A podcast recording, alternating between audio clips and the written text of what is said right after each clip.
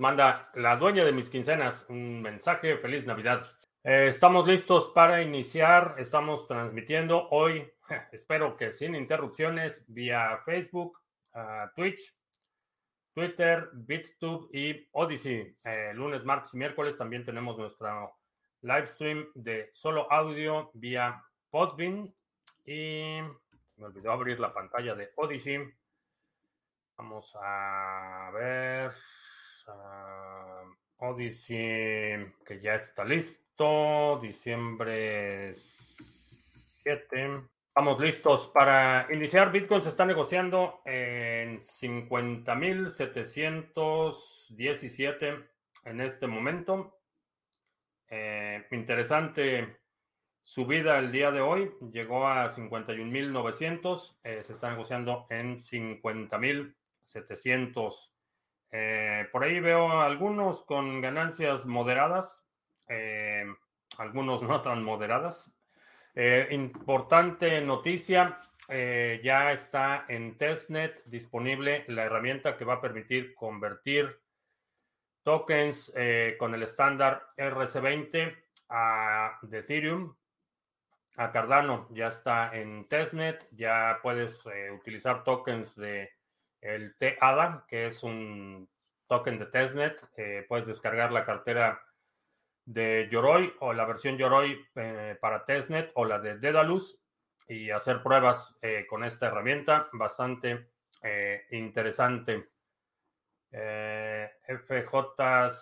FJCT ya está por ahí. ¿Qué tal? Buenas tardes, noches. Ulises ya está por ahí también en Odyssey. Y no veo a nadie. Ah, los de Twitch ya están llegando. CryptoCrunch, buenas noches. Lunático Lea en Bilbao, buenas tardes, noches. Eh, CryptoYot, tu cumpleaños. Ah, el cumpleaños del heredero de mi BTC. Excelente, felicidades. Eh, por acá tenemos. Eh, sí, estamos transmitiendo en Podbean. Bueno, mencionaba. Eh, si quieres descargar, eh, probar la nueva funcionalidad para convertir tokens RC20 de Ethereum en Yoroi o Dedalus, ya lo puedes hacer. También eh, la aplicación de Sunday Swap está entrando a testnet el día de, bueno, entraron ayer, empezaron a hacer testnet eh, de la aplicación del exchange de Sunday Swap, que es un exchange descentralizado. Entonces, mucha actividad, muchas noticias. Creo que va a ser un cierre de año bastante, bastante interesante. Eh, el empresario loco en tierras sinaloenses, ¿qué tal? Buenas tardes. Eh, se ve un tsunami de ADA con la llegada del convertidor de RC20 a Cardano. Sí, creo que va a haber mucha actividad. Y bueno, pues ahora ya salieron, como mencionábamos ayer, con la idea de que pues siempre no van a resolver el problema de escalación de Ethereum, que Ethereum 2.0 se va a retrasar probablemente otro año y que ahora la nueva idea es eh, regular el mercado de los fees. Definitivamente, eh, bueno, ya no sé ni qué decir de Ethereum, ya lo hemos dicho en muchas ocasiones hay una falta de claridad, una falta de dirección y definitivamente están dando eh, palos de ciego, no, puedo describirlo de otra forma. Están tratando de poner parches, están tratando de prolongar eh, lo inevitable y efectivamente creo que herramientas como este convertidor de RC20 y la facilidad con la que nuevos proyectos estaba, eh, se van a estar lanzando en otras plataformas, eh, le va a comer el mandado a Ethereum, aun cuando se porten las mismas funcionalidades, que digo, no soy muy fan de algunas de ellas, pero el hecho de que puedas desarrollar un proyecto eh, que sea altamente escalable en términos de usabilidad en otra plataforma, eh, creo que va a ser un, problema serio para, ah, para Ethereum.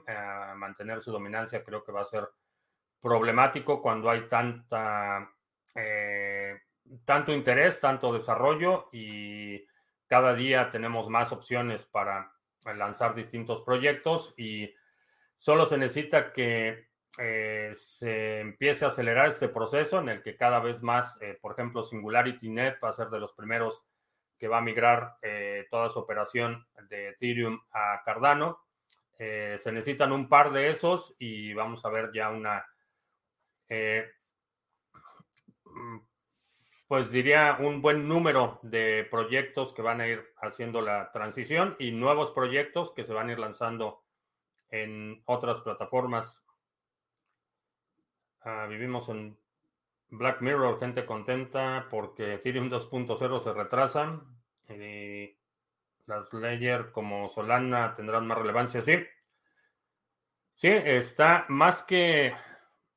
Y, bueno, supongo que es cuestión de óptica, pero la, sí, a, estas alturas ya es incompetencia o negligencia de los desarrolladores de Ethereum. Eh, va, a ser su... Eh, va a ser por su propia negligencia que pierdan participación en el mercado.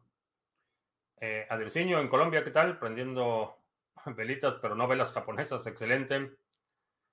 Eh, ¿Cómo va a funcionar un convertidor de token RC20 a la blockchain de Cardano? Hay dos, eh, bueno, la primera es, eh, vas, si tú eres el titular, si tú emitiste un token, puedes recrear ese token en Ethereum, perdón, en Cardano el token RC20 de Ethereum, lo puedes recrear en Cardano con los mismos atributos y hacer un mecanismo de swap. Ese creo que va a ser el más conveniente, es decir, que los usuarios que tengan esos tokens eh, envían los tokens dentro de la red de Ethereum una dirección y esa dirección se está monitoreando y después en la red de Cardano eh, se liberan esos fondos. Eh, pero básicamente es una, una forma para migrar eh, los tokens emitidos. Para ti como usuario todavía no va a haber un mecanismo en el que puedas, eh, si tienes, por ejemplo, eh, USDC, que es un token de Ethereum, no puedes tú solo mover tus USDC a Cardano. No va a funcionar así todavía. Sobre Coti, todavía no tengo una opinión formada. He, estado escuchando algunos algunas opiniones interesantes, pero todavía no tengo una opinión formada. El juego de Crypto Mines de 700 a 3 dólares en 6 horas, en 6 días. Ajá, no, no he visto, no, no vi esa bajada de precio. ¿Hubo algún trato especial para los miembros del Seminario 2020 en la delegación de band? Eh, trato especial, no, no exactamente. Ellos eh, fueron notificados y participaron un mes antes del lanzamiento público del pool. El propósito es precisamente que la operación, una vez que hago el anuncio aquí en el canal, que el pool está listo, ya hemos verificado que efectivamente está participando, que están firmando bloques, que está operando todo como debe funcionar, eh, que las recompensas se están repartiendo y entonces ya hago, ya hago el anuncio público. Eh, la única ventaja que tuvieron es que se enteraron un mes antes, pudieron empezar a delegar un mes antes, pero fuera de eso no hay ningún eh, en la operación del pool no hay ninguna ventaja. No sabemos quién está delegando en el pool. Ese ha sido uno de los aspectos importantes en todos los proyectos que hemos seleccionado, es que no sabemos quién está delegando. Lo que vemos son direcciones de delegadores, pero no tenemos identificados quiénes son. Algunos aquí en el chat de repente mencionan que están delegando nada en, Cardano o, o, en este otro pool, pero yo no tengo identificados de los delegadores del pool quiénes son o no son parte del grupo de la estrategia 2020. Simplemente les avisamos antes para que nos ayuden a hacer la prueba de que todo está funcionando. Eh, y una vez que se hace público, eh, no tiene ninguna prerrogativa especial o, trato preferente. Ah, Celsius Network también se pasará a Cardano, eh, dice Silver. No sé si ya lo hicieron oficial, pero no me parece una mala idea. Eh, individuo digital, ¿qué tal? Buenas tardes. Sí, tardes, noches, no sé. Eh, ¿Podría existir redundancia en las redes si corren en Ethereum y Cardano? Si se caen en Ethereum, seguirían corriendo en Cardano. Eh, en teoría sí lo podrías hacer. Me parecería una pésima idea porque necesitarías mantener el mismo estado de todas las transacciones en dos cadenas creo que no tendría mucho sentido hacerlo. Eh, necesitarías que todas las transacciones fueran redundantes, es decir, que si yo te mando a ti eh, valor en la cadena de Cardano, la cadena de Ethereum tiene que reflejar ese mismo valor. eso quiere decir que mantener las dos cadenas implicaría que tengo que pagar el costo de la transacción en la red de Cardano y tengo que pagar el costo de la transacción en la red de Ethereum para que se mantenga el layer igual. no me parecería viable. A lo mejor hay un caso de uso específico que podría beneficiarse de algo así, pero básicamente no tendría... Sería bastante impráctico. Se celebra algo en Estados Unidos hoy. no. No, a lo mejor es el, a lo mejor es el día de, qué sé yo, el día de las, de las eh, donas de chocolate o algo así, pero no, no, no hay una celebración oficial. Leoncio en Máncora, en Cazuela, ¿qué tal? Entonces, un convertidor de tokens RC20 es simplemente un exchange descentralizado. Eh, no exactamente un exchange descentralizado. Eh, el proceso para hacer la migración eh, va a empezar por quienes eh, crearon el contrato. Si tú compraste un token en un ICO, quien creó ese contrato, quien tiene el control del contrato del token, es el que tiene que hacer la migración. Eh, ese va a ser la primera, la primera fase. No es que tú estés intercambiando como usuario tus tokens RC20 por tokens equivalentes en Cardano. no es un exchange lo que estás haciendo, va a ser migrar de una plataforma a otra. Eh, en un exchange tienes un comprador y un vendedor y tú eres una de las contrapartes. Eh, cada vez que vendes algo, alguien del otro lado está comprando. En este caso no hay, no hay tal cosa como las dos contrapartes. Si tú, el, creador del contrato del token RC20 decide pasarlo a Ethereum, eh, perdona, pasarlo de, de Ethereum, pasarlo a Cardano, eh, te va a dar las instrucciones para que hagas el swap y tú estás intercambiando tokens que ya tienes, que son tuyos, por otros tokens que también son tuyos. No hay una contraparte en el exchange. Eh, Audi o Ford, eh, que si tengo o que si quiero. la dueña de mis quincenas tiene un Audi. ¿Ya estás en los NFTs? no, no tengo. Bueno, creé mi NFT en Cardano para hacer una prueba, pero no, no estoy activamente eh, participando. CryptoMines, por lo que veo, lo único que llama la atención es el CGI de las intros y las presentaciones. Eh, no sé, ah, me acabo de enterar de la existencia de CryptoMines hace tres minutos. Ah, ¿Crees que Ecuador se merece un seudónimo de Venezuela o todavía no? No lo sé, eso lo voy a dejar a petición popular. Eh, yo los que he bautizado como Venezuela es porque he observado esa trayectoria. En el caso de Ecuador no tengo suficientes datos como yo tengo otros datos. yo tengo otros datos con Ecuador. No sé, no tengo suficientes datos para hacer esa determinación. Creo que los propios ecuatorianos serán los más indicados. ¿En qué tienda de Estados Unidos recomiendas comprar la Raspberry Pi? Eh, donde tienen la existencia, mm, vaya, donde hay en existencia con mayor frecuencia es Amazon, es, donde casi siempre hay disponibles. Hay otras tiendas que pueden o no tenerla en existencia y las existencias varían mucho. ¿Qué opino de las DeFi 2.0? Eh, que eso del 2.0 es un término de marketing. No hay una especificación del, de lo que es una DeFi y cualquier proyecto yo puedo lanzar algo y decir que es una DeFi 3.0. Pero es un término principalmente de marketing. Puedes profundizar en DEX, diferencias con DeFi y cómo funciona. Los exchanges descentralizados, a diferencia de DeFi, eh, generalmente son eh, exchanges de una plataforma a otra. Eh, cambias un token por otro, cambias Bitcoin por Ethereum, cambias Litecoin por Bitcoin, Monero por Bitcoin. generalmente eso es a lo que nos referimos con exchanges, donde hay una serie de activos y puedes intercambiar en esos activos. Las DeFi son principalmente intraplataformas, es decir, las DeFi que corren en Ethereum, tienes acceso a tokens emitidos en Ethereum. Las, la DeFi que corre en Waves, tienes acceso a tokens emitidos en, Wave, Waves. Entonces, esa es una, una de las diferencias. El exchange descentralizado es eso, es intercambio de un token por otro. Eh, las DeFi, ah, encima de lo que es el intercambio de un token por otro, tienen otras funciones, principalmente eh, market makers automatizados, AMM, por sus siglas en inglés.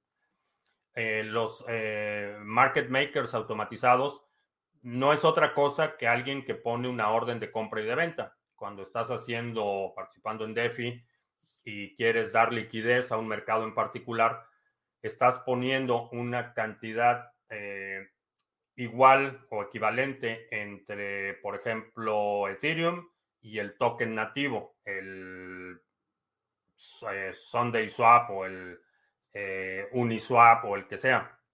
Estás poniendo una cantidad equivalente en dos activos y estás poniendo órdenes de compra y venta al mismo tiempo. Eso es lo que da la liquidez. esa actividad de dar liquidez a los mercados se incentiva a través de porcentajes de comisiones que se cobran por las transacciones o algunos otros incentivos que quienes operan las plataformas DeFi las van eh, integrando, pero esas son las dos de las principales diferencias entre lo que es un exchange descentralizado, que es un mercado en el que la gente compra y vende, y una plataforma DeFi que es el intercambio intraplataforma, es decir, tokens de RC20 o tokens de Waves o tokens de eh, Tesos o tokens de Cardano y eh, funcionalidades de liquidez como market makers y otras eh, funcionalidades que están abiertas al público.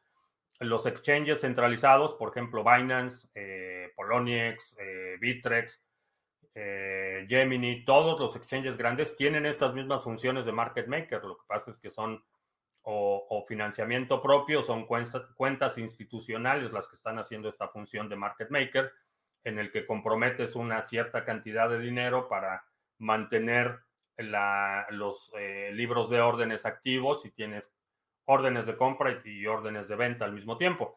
La diferencia con los exchanges eh, descentralizados es que esa opción de, por ejemplo, ser market maker está abierta a cualquier persona. Cualquier pueda ser market maker, poner, comprometer sus fondos y dar liquidez a esos eh, mercados. ¿Algún seudónimo para El Salvador? Eh, Venezuela del Norte ya está en el metaverso, tiene trenes virtuales.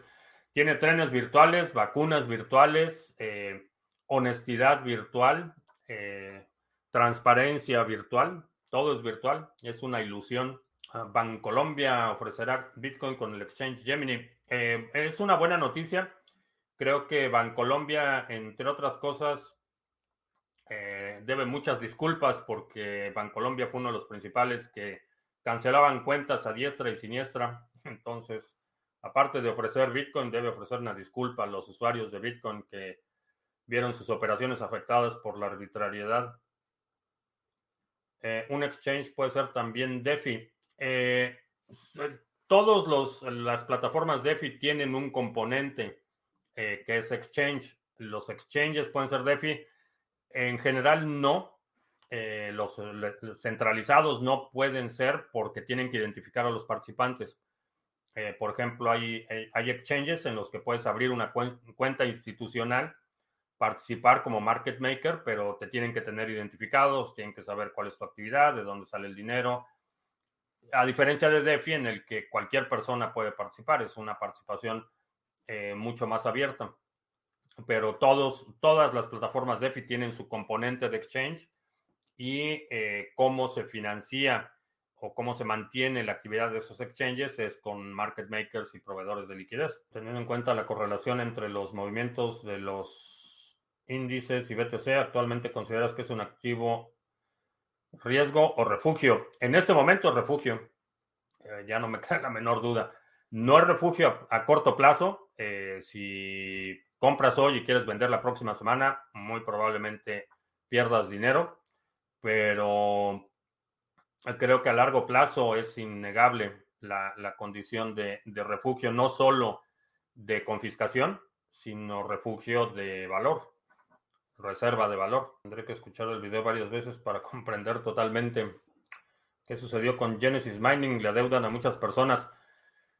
No sé, eh, alguien me comentó hace un par de semanas que no había recibido pagos. Eh, a veces sucede que algo, algo se atora, empiezan a retrasar pagos, eh, siguen acreditando la actividad de minería diaria y eventualmente resuelven el, problema de los pagos. Eh, hubo momentos en los que, por ejemplo, los pagos de la minería de Ethereum se convirtió muy problemática. También en, otro momento, cuando las comisiones en las transacciones de Bitcoin estaban por, los, eh, por las nubes, también se retrasaron con eso.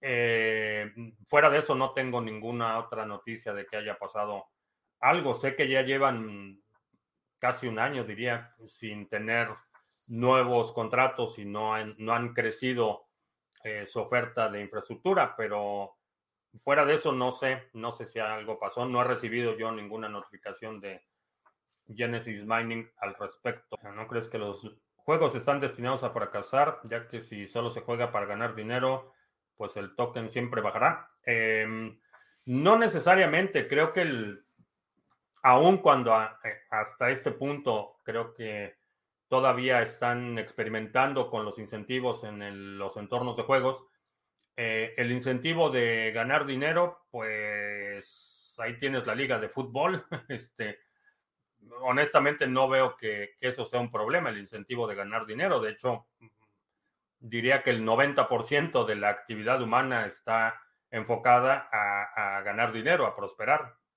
Esa es eh, la, la, realidad de las cosas. Los juegos, aun cuando tienen su componente lúdico, eh, no son muy diferentes a cualquier otra actividad. Entonces, en lugar de tratar de reprimir esa, eh, ese impulso humano natural, lo que, hay que, lo que hay que hacer es buscar los incentivos adecuados para que esos proyectos prosperen. Eh, creo que ahí es donde está eh, la diferencia y va a ser una diferencia abismal entre un juego que la narrativa del juego, la historia del juego pueda ser muy buena y el juego se colapse, comparado con un juego que a lo mejor la narrativa del juego es bastante mediocre, pero los incentivos están alineados y el juego prospera. Eh, creo que eso lo vamos a ver. Sobre cadena, eh, he estado revisando la, información de cadena. Todavía no tengo ninguna conclusión, pero lo he estado revisando. ¿Consideras que en el futuro BTC puede ser considerado como commodity? Eh, no en el futuro, en la actualidad, para la, la Comisión de Comercio aquí en Estados Unidos, Bitcoin está considerado como un commodity. Eh, como lo fiscaliza Hacienda aquí en Estados Unidos, es, como un commodity. Eh, entonces ya está considerado así. Eh, la razón por la que se pueden tener futuros en el CME es porque está considerado como un commodity. Y una de las razones por las que la Comisión de Valores no ha aceptado un ETF de Bitcoin con spot es porque es considerado un commodity. Entonces, eh, por lo menos aquí en Estados Unidos ya hay varias dependencias federales que así lo clasifican. A ver, vamos a hacer anuncios rápidamente. Está la pantalla. Aquí está la pantalla. Si tienes ADA y lo quieres poner a trabajar, eh, ponlo a trabajar con nuestro pool Sarga. Eh, es el pool oficial del canal. Tenemos 30, no, 28 millones de ADA en stake activo y tenemos 4.053 delegadores. Es el pool más influyente de la comunidad de habla hispana. Y eh, cerramos ayer el Epoch bastante bien. Cerramos con 30 bloques firmados de los 25 que habíamos, bueno, estimados 25, firmamos 30. Así es que vamos a tener buenas recompensas. Y en este Epoch llevamos ya cuatro bloques eh, firmados. Si tienes ADA lo quieres poner a trabajar, en el, la pantalla está apareciendo la dirección de Discord, donde tenemos eh, ayuda, guías, tutoriales, preguntas frecuentes para los delegadores, para todo lo que tiene que ver con la operación de Pulse. Ahí está el Discord.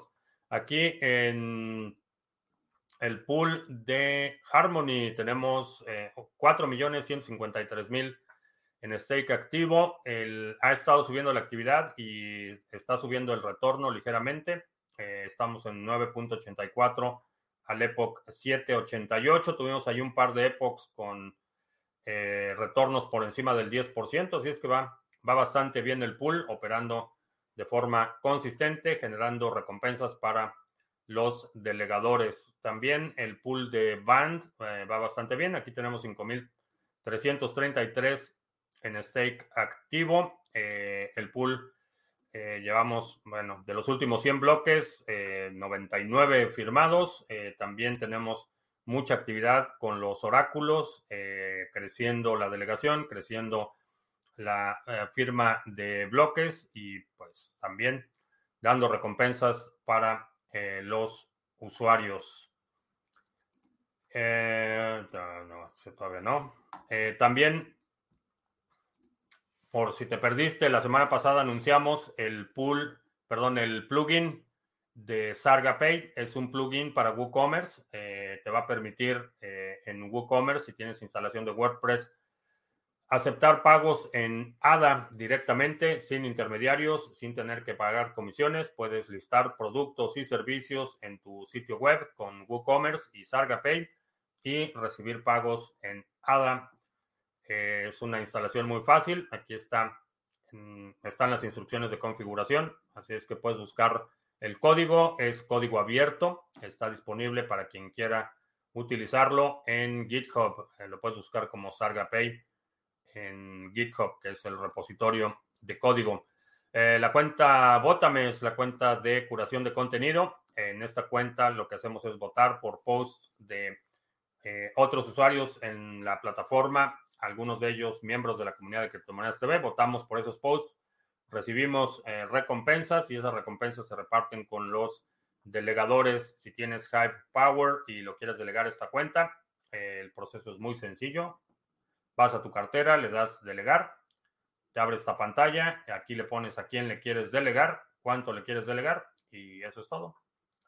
Con eso ya estás delegando y empiezas a recibir recompensas por la actividad de la cuenta de curación. Y por último, eh, NordVPN. Si estás involucrado en el tema de las criptomonedas, creo que una VPN es una herramienta crucial para evitar vigilancia no deseada, para mantener tu privacidad mientras estás eh, operando con criptomonedas. Eh, creo que NordVPN es una solución que he estado utilizando desde hace mucho tiempo, que he estado recomendando desde hace tiempo y ahora ya somos parte del programa de afiliados y nos dan ahí una comisión. Si decides, decides contratar el servicio, a ti no te cuesta más y yo puedo acumular más satoshis. No pagan todavía en Bitcoin, pero nadie es perfecto, supongo. Tengo mis BTC en Exodus, como envío mi Ledger mediante Taproot. Eh, actualiza tanto el Ledger como Exodus. No sé si Exodus ya hizo la integración de Taproot, pero necesitas que la transacción sea eh, origen y destino, que la dirección en la que vas a recibir en el Ledger sea una dirección de Taproot. En CryptoCrunch acabo de entrar y me pagan cada día en Genesis Mining lo que solo te pagan es si tu monto es de .00005 BTC. Eh, sí, están consolidando pagos, entonces, bueno, ahí está la experiencia de CryptoCrunch. Eh, ¿Crees que pasa? ¿Qué crees que pasaría si alguna, de alguna manera, Fantoche consiguiera mover los fondos de la cartera de un millón? Eh, eso probaría que tiene las llaves privadas creo que a estas alturas y con todo el, marranero que ha hecho, no sería ya prueba suficiente de que él fue el creador de Bitcoin. A estas alturas creo que ya hay una cantidad de evidencia abrumadora eh, que indica que él no es.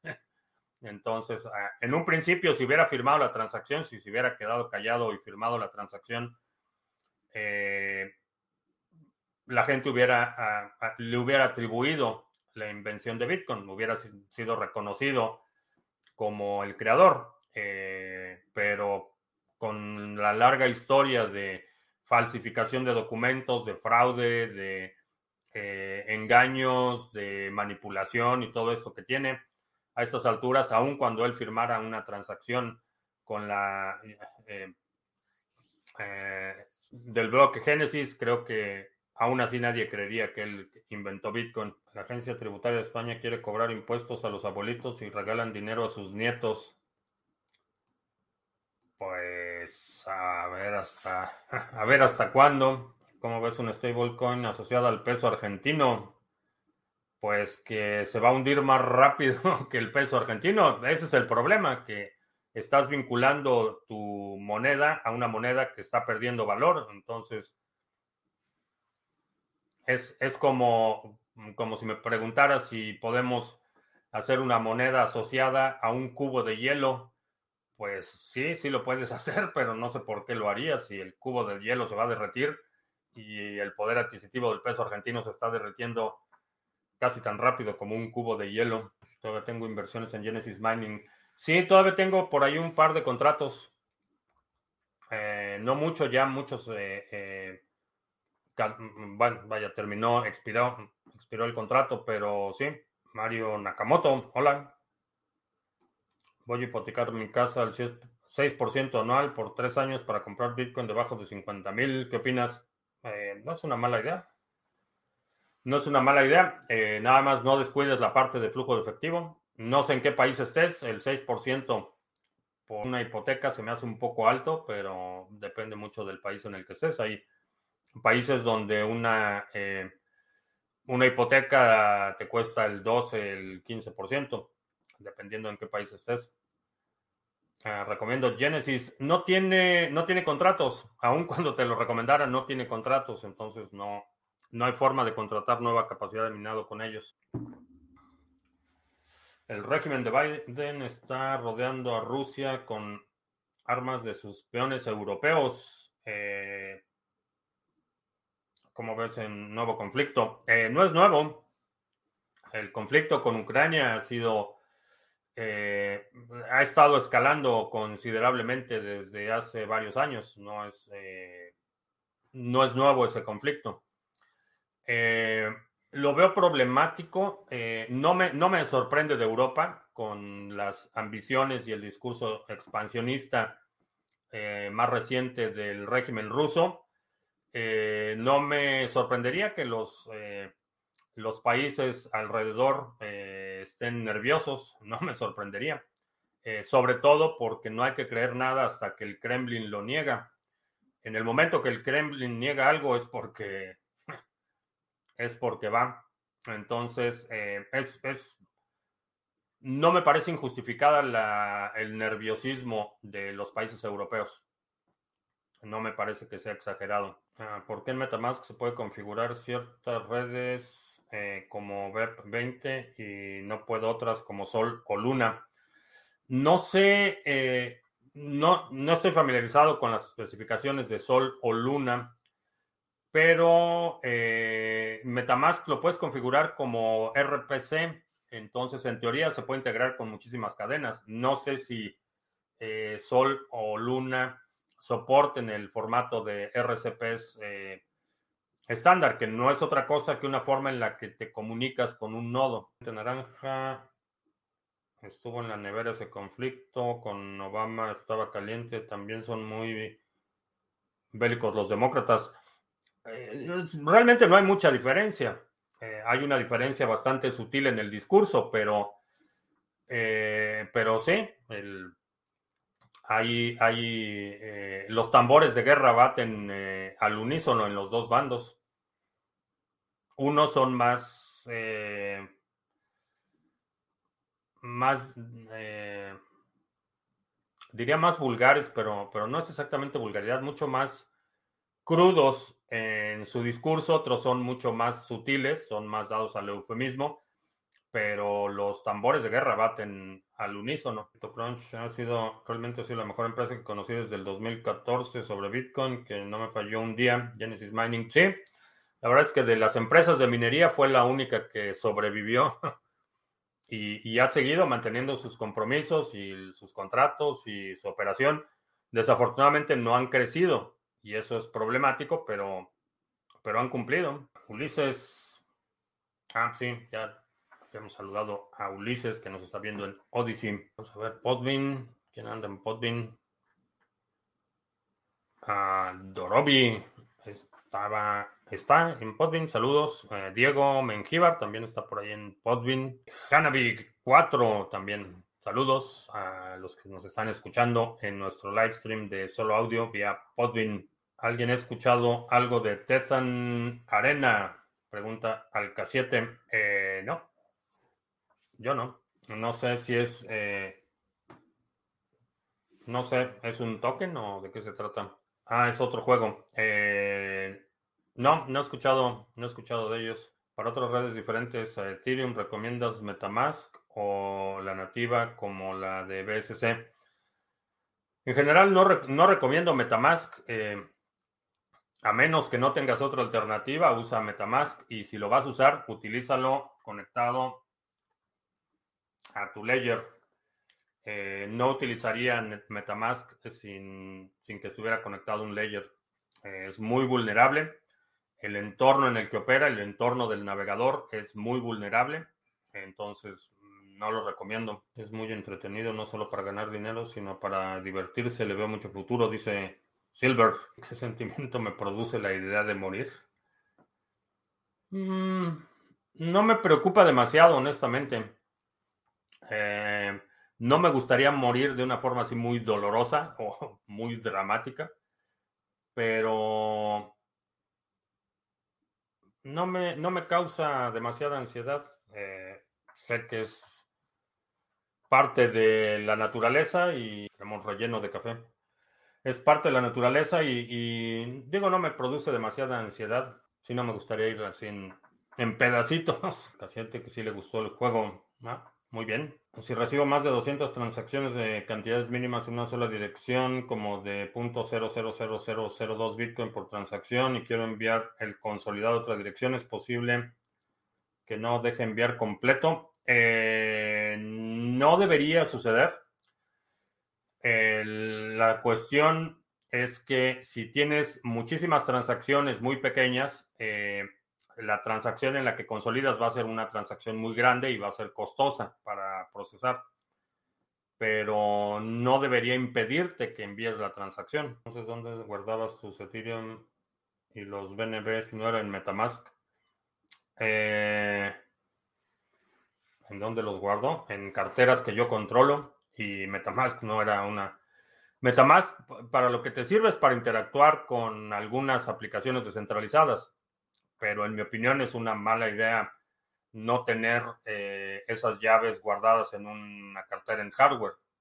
Eh, si Metamask, eh, si configuras Metamask y te da tus palabras, las semillas de la cartera, y Metamask es vulnerable. Y hemos visto, hay una un tipo de ataque en el que no necesitan tus llaves privadas.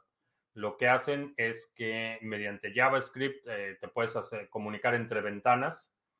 Entonces, si llegas a un sitio malicioso, ese sitio malicioso puede manipular Metamask para que eh, altere la transacción. Entonces, tú crees que estás autorizando un contrato en DeFi, por ejemplo, y realmente lo que estás autorizando es una transacción que va a vaciar toda tu cartera.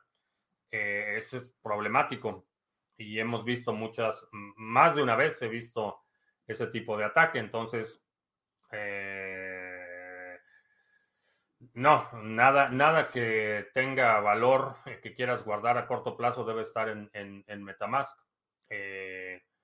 cuando estás haciendo una transacción así, en el layer te pide que verifiques la transacción, entonces si ves que el, que el, el ID de la transacción no corresponde, o el monto no corresponde o la, la dirección de destino no corresponde, eh, puedes no firmar la transacción. Pero Metamask, digo, es útil para hacer interacciones con algunos contratos y demás, pero no como lugar donde vas a almacenar los tokens que no quieres perder, terminado por ser hispano en Estados Unidos. Eh, no, no, solo he tenido que recuerde a lo mejor una, una instancia que sí me, me trataron de hacer menos, pero no me dejé. pero nada más, realmente no. ¿De qué país soy? Soy de. Nací en México, vivo en Estados Unidos. Estaría padre que un día la dueña del canal nos acompañe. Vamos a tener nuestra celebración de Navidad. ¿Cuál es la mejor forma de adquirir la nacionalidad estadounidense? Eh, la mejor forma. Eh, no hay una forma mejor, hay varias formas de hacerlo. Eh, dependiendo de tu situación personal. Eh, por ejemplo, si sirves en las Fuerzas Armadas, un contrato de cuatro años, puedes solicitar la, la, ciudadanía. Bueno, primero la residencia y luego, una vez que tienes la residencia, ya tienen que pasar cierto tiempo para que seas elegible para la ciudadanía. La ciudadanía depende de la vía, cómo obtienes la ciudadanía, depende de cómo llegaste. Eh, si llegaste con una visa de trabajo, por ejemplo, y después regularizaste tu residencia, eh, te tienes que esperar 10 años eh, para poder tramitar tu solicitar la ciudadanía. si es por matrimonio, por ejemplo, si te casas con un ciudadano o ciudadana o ciudadane, para que no haya ofendidos, con un ciudadano estadounidense, regularizas tu estancia con una tarjeta, la tarjeta de residencia permanente y luego son tres años. Después de tres años puedes solicitar la ciudadanía. Eh, esas son algunas de las formas eh, de hacerlo. Y si eres menor de edad, a lo mejor alguien te puede adoptar. Ahí sí responderán tus preguntas de pareja con la de tus quincenas. Eh, no, no, no va a ser, no va a ser preguntas, sesión de preguntas. Noticias de mediodía decían que Rusia ya había desplegado 90 mil tropas. No sé, eh, no sé los números, vaya, no me los sé de memoria, pero sí he escuchado que, hay ya movilización de tropas en ambos lados. Eh, no es de sorprender la, la crisis eh, o, el acumulado de crisis que estamos viendo hace que haya menos recursos disponibles, el incremento dramático en el costo de energía. Entonces, siempre que hay carestía, que hay el fantasma de la inflación, la escasez, eh, problemas con el suministro de alimentos, eh, se incrementan las tensiones entre los países. Ese es proceso histórico que hemos observado una y otra vez, pero lo que sí creo es que el próximo conflicto armado va a ser más una guerra proxy, va a ser en un territorio de terceros, no va a ser ni en, ni en territorio ruso, ni en territorio chino, ni en, territorio estadounidense. Eh, creo que va a ser una guerra proxy, llámese Taiwán. bueno, no, Taiwán, dependiendo a quién le preguntes, lo consideraría en territorio chino, pero creo que va a ser en un país tercero donde inicie el conflicto. ¿Cuánto tiempo va a estar en testnet el convertidor de RC20? No lo sé. Eh, me gustaría que estuviera por lo menos un mes en testnet eh, para que se pudiera depurar. ¿Qué inversión actualmente ocupa el mayor porcentaje de, mi cartera? Eh, mi conocimiento, ese es el que ocupa el mayor porcentaje en mi cartera. Si me animo con tres predicciones para el 2022 en materia de cripto y economía mundial, eh, no, todavía estoy, estoy estudiando, estoy eh, leyendo algunas fuentes de información, tratando de ver qué es lo que sigue. Eh, todo lo que todo lo que hemos discutido los últimos dos años es lo que hemos vivido en fechas recientes, muchas de las cosas que hemos anticipado y repito, no porque tenga una bola de cristal y sepa el futuro, pero observo las trayectorias, observo las tendencias y puedo eh, eh, anticipar eh, ciertos eventos simplemente por la trayectoria de los eventos que estoy observando. Y eso todavía no lo tengo para el, corto plazo, el próximo año, pero estoy en eso. Empresario loco, entre, entre un debate conmigo mismo, toda la subida me dio una tranquilidad y entre entré como una zona de confort, ya que las actividades que hacía antes serían muy pequeñas a lo que puedo hacer hoy en día en cripto y el capital. ¿Algún consejo para salir de esa zona de confort?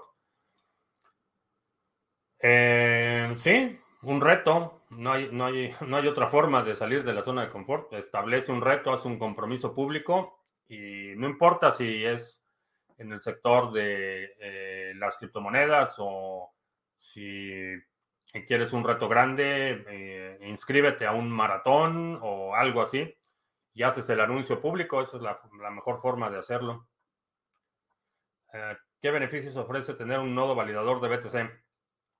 El primer beneficio es la privacidad. todas las consultas que hago, en lugar de estar al servidor de este servidor o a este otro servidor o este otro, otro servidor, lo hago directamente a nodos que yo controlo y no filtro información, no vinculo direcciones eh, de, eh, Bitcoin con direcciones IP y con actividad de carteras. Ese es el primer beneficio. El segundo, que tienes una copia íntegra y legítima de la cadena completa. Eh, ese es otro, otro de los beneficios. Ah, ya se terminó el bull run. no, Pivix está muerto. No, eh, por ahí estuve, viendo una conversación que tuvo eh, Dorian, uno de los, eh, ha estado vinculado al proyecto Pivix desde prácticamente desde el inicio. una conversación, un intercambio bastante interesante que tuvo con gente de Binance. Entonces, siguen, siguen buscando desarrollar. No sé en términos de precio, no lo he seguido muy de cerca, pero pues, vaya, sigue la actividad. ¿Cuántos representantes legales recomiendas para asociar a una empresa? Eh, uno, dependiendo de en qué país estés, pero necesitas por lo menos uno. Y en muchos países solo puedes tener uno, solo una persona puede ser representante legal. Ese representante legal puede delegar algunas funciones específicas con poderes notariales, por ejemplo pero la figura de representante legal de una empresa es, es una persona.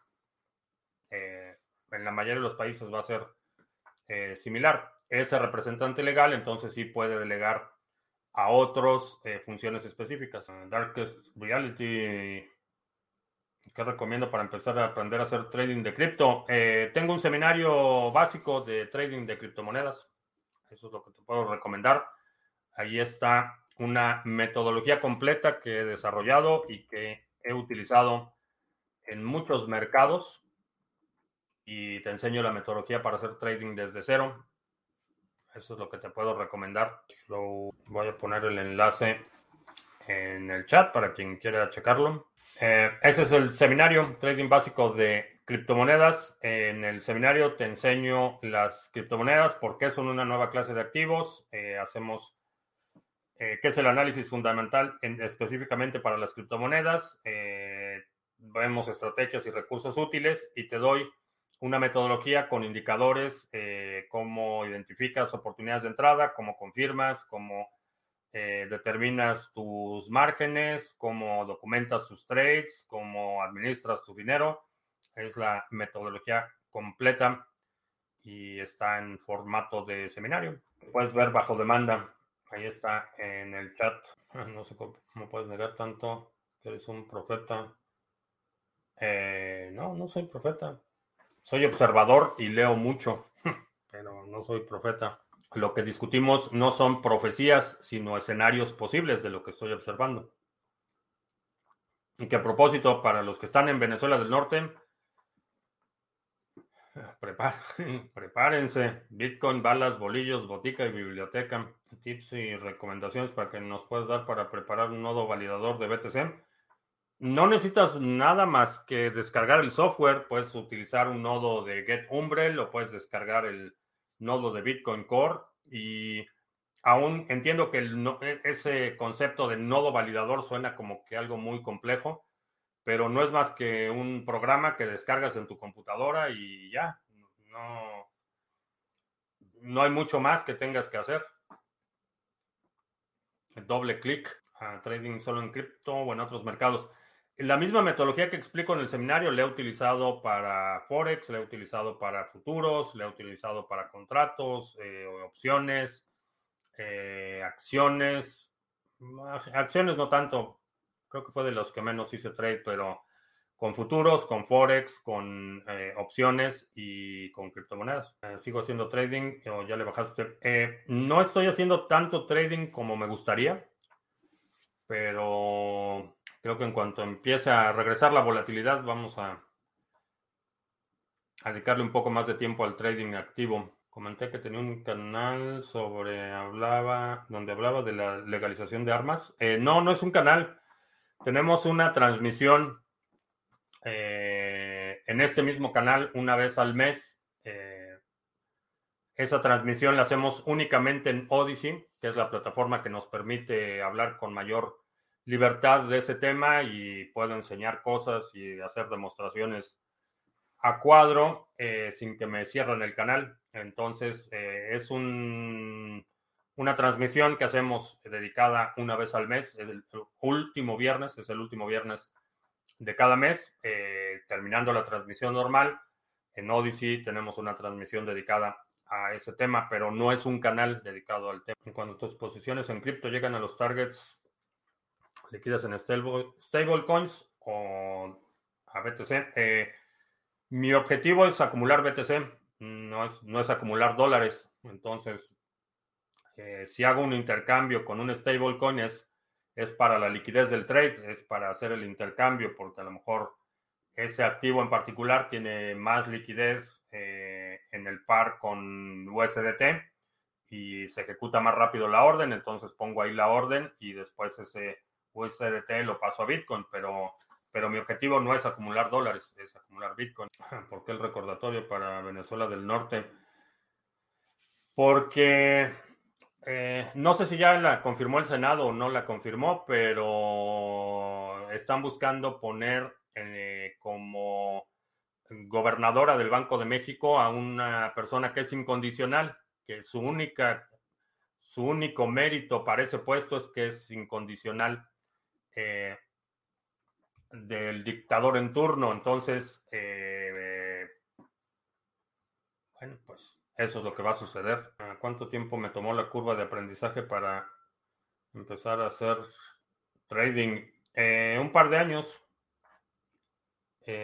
porque empecé como mucha gente empieza, buscando por todos lados y, cada tercer día veía el nuevo indicador X, Y o Z y utilizaba el nuevo indicador X, Y, Z y a veces ganaba y a veces perdía, pero era, eh, fue un proceso muy, principalmente a prueba y error y las pruebas y errores eh, son bastante caros.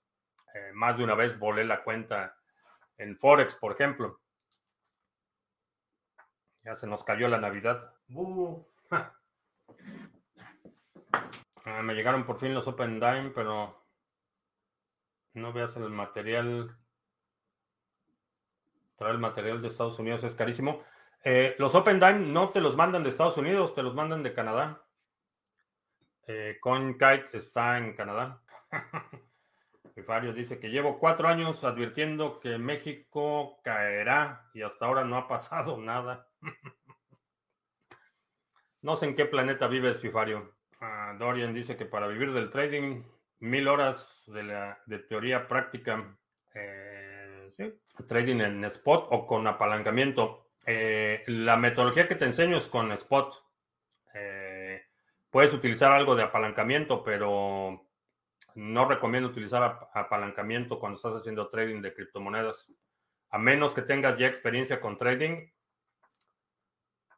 no, cierto, Bancolombia no es un banco público, es privado. Ah, no importa, creo que igual le debe una disculpa, no importa si es público o privado, un chairo más. Eh, no duran los chairos. No, no, no nos duran. Fifario sí está ahí al pie del cañón, pero más bien como que Fifario, Fifario no es chairo, o no lo calificaría como chairo, pero vive en un planeta desconocido, una realidad aparte. Eh, ah, la Jade también viene de Canadá, sí, eh, Blockstream tiene su corporativo en Canadá. Metachairo. No, no. No digan así. Es. Asumo que tiene buenas intenciones. Está muy desinformado. Eh, como la mayoría de los chairos. Eh, el, chairo de, a pie, digamos. no, no, los, no los considero personas mal, mal intencionadas. Están extremadamente mal informadas. Pero no los considero malintencionados. Ese es el chairo de a pie. Eh, el, el, Chairo de, eh, de, Rolls Royce, los eh, Chairos de Starbucks y de Liverpool, esos, esos es un asunto aparte. Pero, ¿qué pienso del futuro de Shiba Inu? no mucho, la verdad es que no le dedico nada de tiempo a pensar sobre Shiba. Es un proyecto que trató de aprovechar la popularidad de Dogecoin. Eh, se quisieron subir al tren con una copia barata de algo que ya existía. Entonces realmente no me, no me produce demasiado, demasiado interés. Eh, sé que hay mucha gente que ha ganado mucho dinero con él, pero creo que las verdaderas fortunas en Shiba ya se hicieron. No esperaría repetir la faena, aunque se repitiera la faena. ¿Crees que algunos grupos de poder europeos buscan sangre y conflicto para justificar nuevas medidas tiránicas como camino directo a todo el odio que parecen estar sembrando entre la población, enfrentándola formas dignas de Orwell con sus minutos de odio diarios a los leales medios de comunicación? Ahí está la respuesta. ¿Qué opino de los chairos europeos que tienen tan buen nivel de vida? Eh, no sé si hay tal cosa como chayos europeos. Sé que hay gente, por ejemplo, que son académicos o que están en el cuerpo diplomático, que tienen becas del gobierno, es decir, que reciben sus pagos del gobierno y que son los encargados de, del aparato de propaganda en el exterior. Eh, no sé si te refieres a ellos. Sí, pues, es la aristocracia roja. son los que se dicen socialistas luchando por el pueblo, pero se van de compras a, la Gran Vía y están en los mejores restaurantes en las capitales europeas eh, luchando por el pueblo, los, la aristocracia roja. Ah, ¿Qué se sabe de la vulnerabilidad de Tor que afecta a las direcciones de BTC? No es exactamente eh, vulnerabilidad de Tor. Eh, es un ataque bastante complejo en el que hay una sola entidad saludos a la NSA, que está operando cerca del 30% de los nodos en la red de Tor y lo que están buscando es de anonimizar el tráfico de Tor. Saludos de nuevo a la NSA. Eh, eso es lo que está pasando. Es un, actor de Estado con financiamiento del Estado eh, tratando de desanonimizar la actividad en Tor. Ah, que sí, me parece que TC para, tiene potencial para apreciación de valor. Creo que sí. Creo que eh, Ethereum Classic eh, contrataron, eh, la fundación de Calisto acaba de contratar a alguien para encargarse del desarrollo para soluciones empresariales. Creo que tienen, están haciendo cosas interesantes. Dice que el agente Anderson me está escuchando. En la Matrix, ah, ¿cómo los españoles pueden liberarse de la aristocracia roja del rey y toda la monarquía corrupta? ¿Qué les recomendarías? Eh, no, la aristocracia, la, monarquía española no es una aristocracia roja, ni por mucho.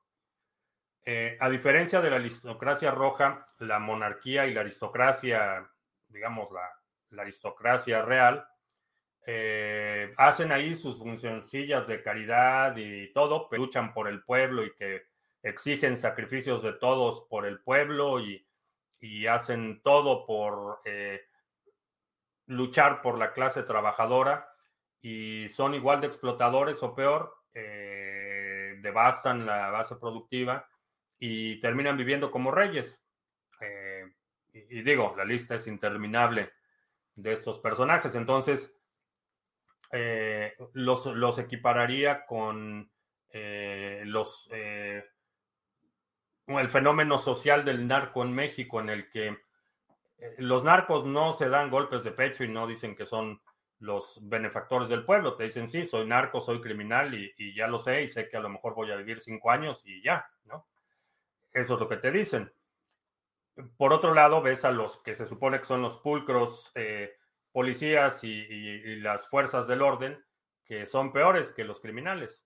Entonces, eh, es una analogía aplicable a, todos estos eh, aristócratas eh, de rojos que dicen que luchan por el bienestar del pueblo y terminan enriqueciéndose de formas obscenas.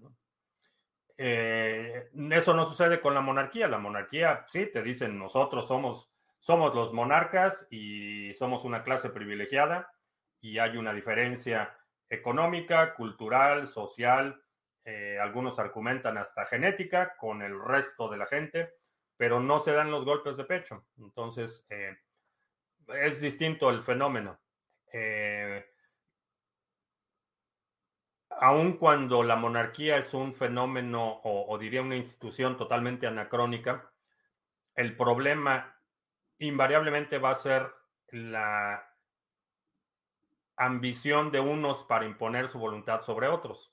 Eso es lo que hay que resistir, no importa, no importa si son rojos, si son azules o verdes o morados.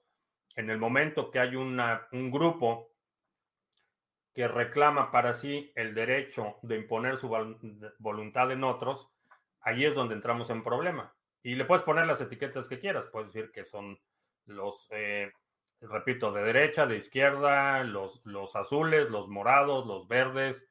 Eh, en el momento que ese grupo reclama para sí el derecho de imponer su voluntad sobre todos los demás, eh, entonces eso es lo que hay que resistir.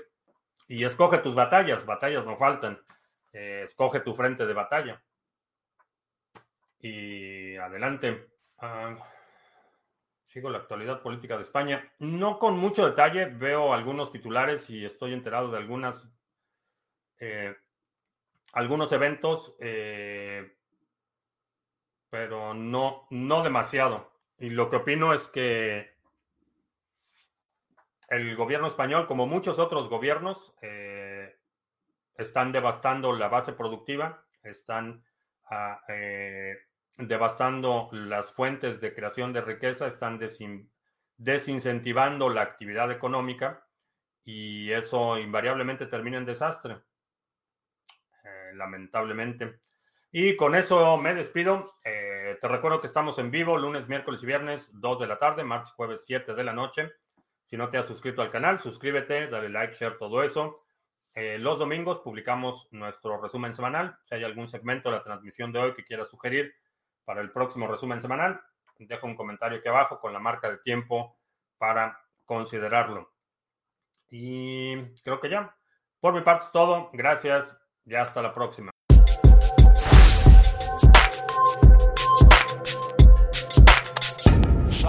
scan.